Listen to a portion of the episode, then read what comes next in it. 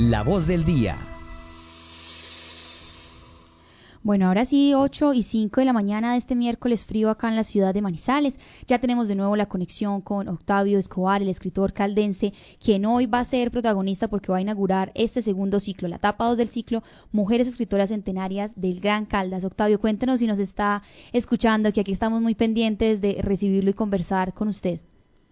Sí, por fortuna ya los estoy escuchando. Octavio, muchas gracias por querer conectarse tan temprano en esta mañana fría de esta miércoles. Estamos muy atentos y cuéntenos un poco de cómo llegó usted a este proyecto. Adriana nos estuvo comentando, Adriana Villegas, la creadora del ciclo, hace dos días, que le otorgó a usted esta escritora porque precisamente en una novela suya usted la investigó y la mencionaba, pero ahora entonces le corresponde hablar de su vida, de la obra de ella y entonces inaugurar este ciclo.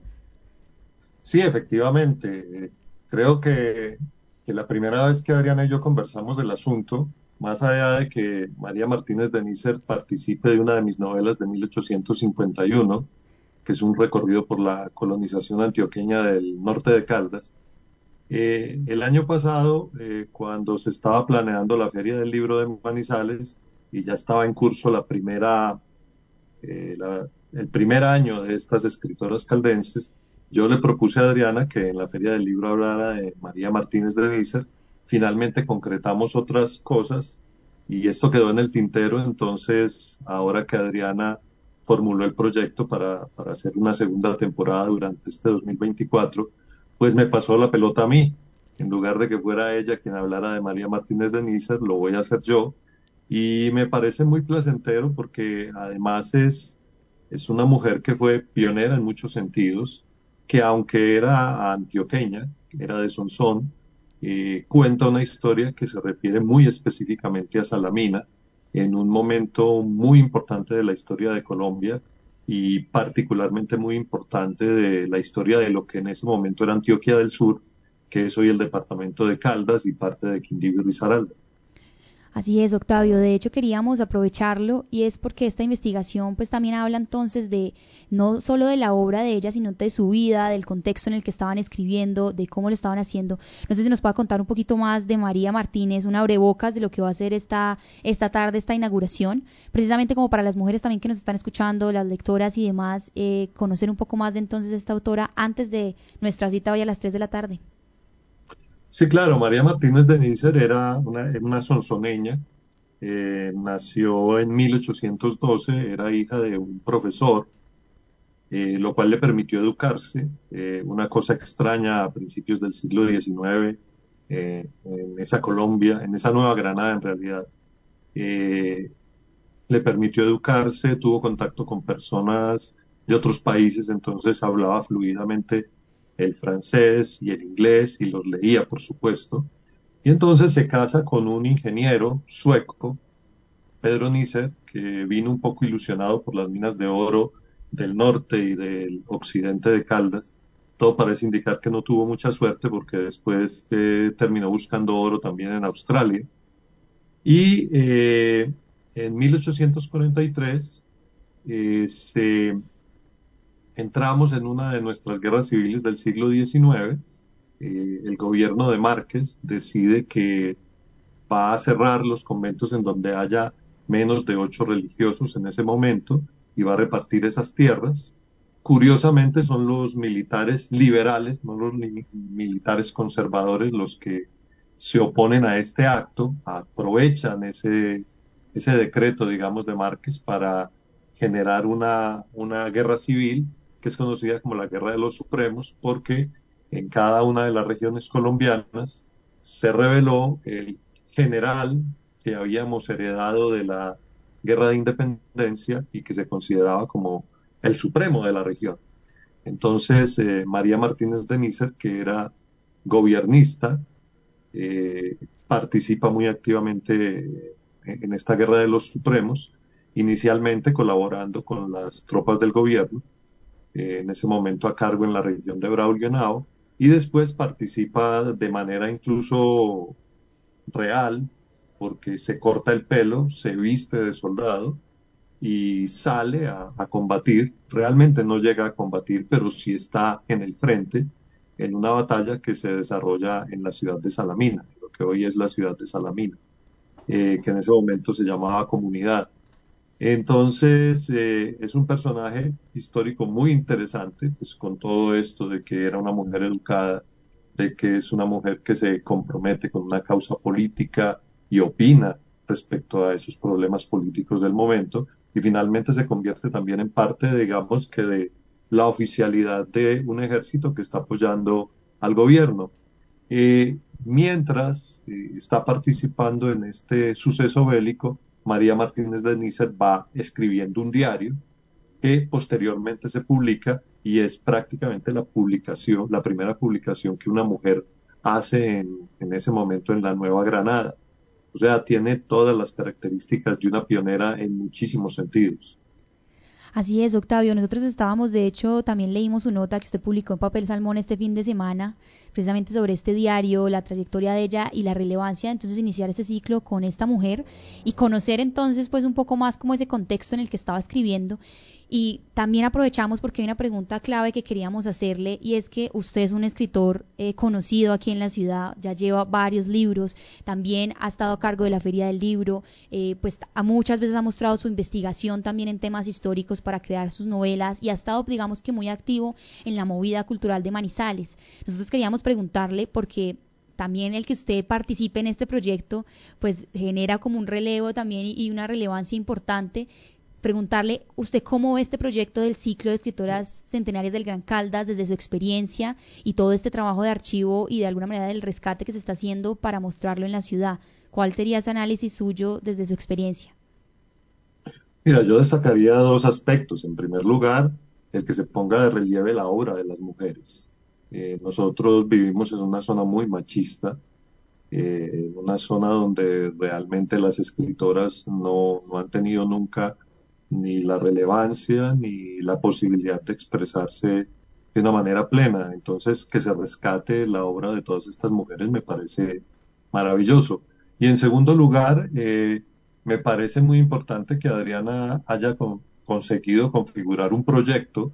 que realmente ponga de presente que las letras caldenses han sido y son importantes y en ese orden de ideas eh, merecen un apoyo público, en este caso el, apoyo del Banco de la República, y esperemos que a través de eso también otros organismos oficiales cobren conciencia y entonces se aproveche un buen momento de la literatura caldense para difundirla y para convertirla en, convertirla en una señal de identidad de la región. Así es, Octavio. Usted habla también de, estos temas de apoyo que ha sido absolutamente importante, pues con el Banco de la República, de hecho la participación de estudiantes de colegios, asimismo la Universidad de Manizales y nosotros como La Patria también para la divulgación de esta información.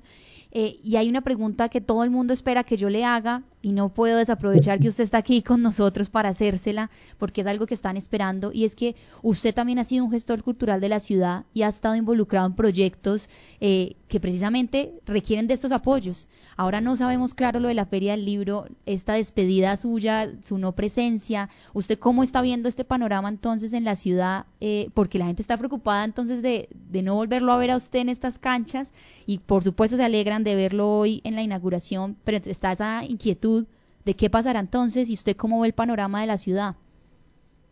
Mira, la, Feria del Libro, para, para empezar con lo, con lo más puntual, la Feria del Libro de Manizales es un proyecto de la Vicerrectoría de Proyección de la Universidad de Caldas.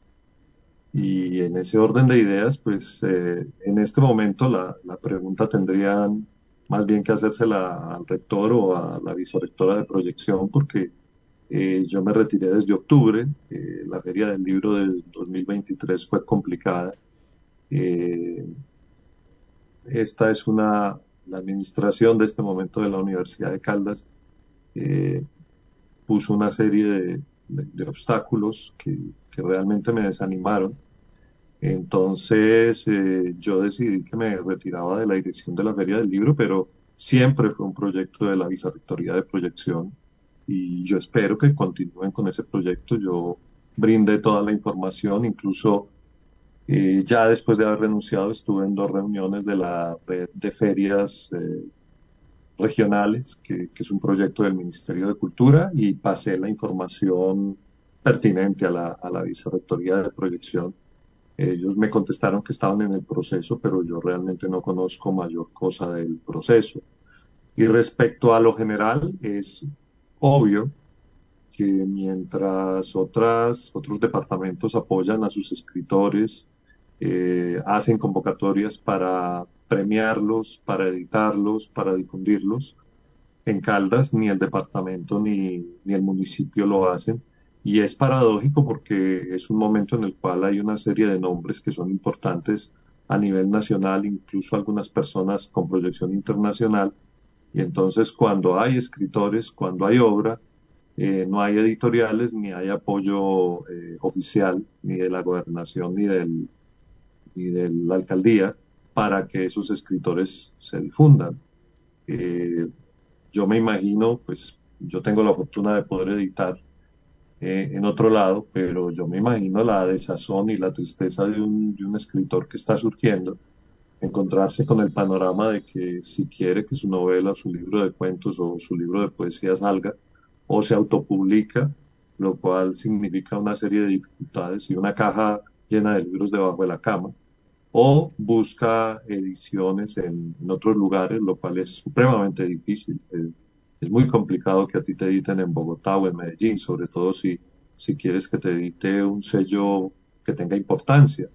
Entonces, eh, pues el llamado sí es a que las nuevas administraciones, tanto la de la alcaldía como la de la gobernación se interesen más en la literatura caldense, porque las anteriores administraciones definitivamente no lo hicieron.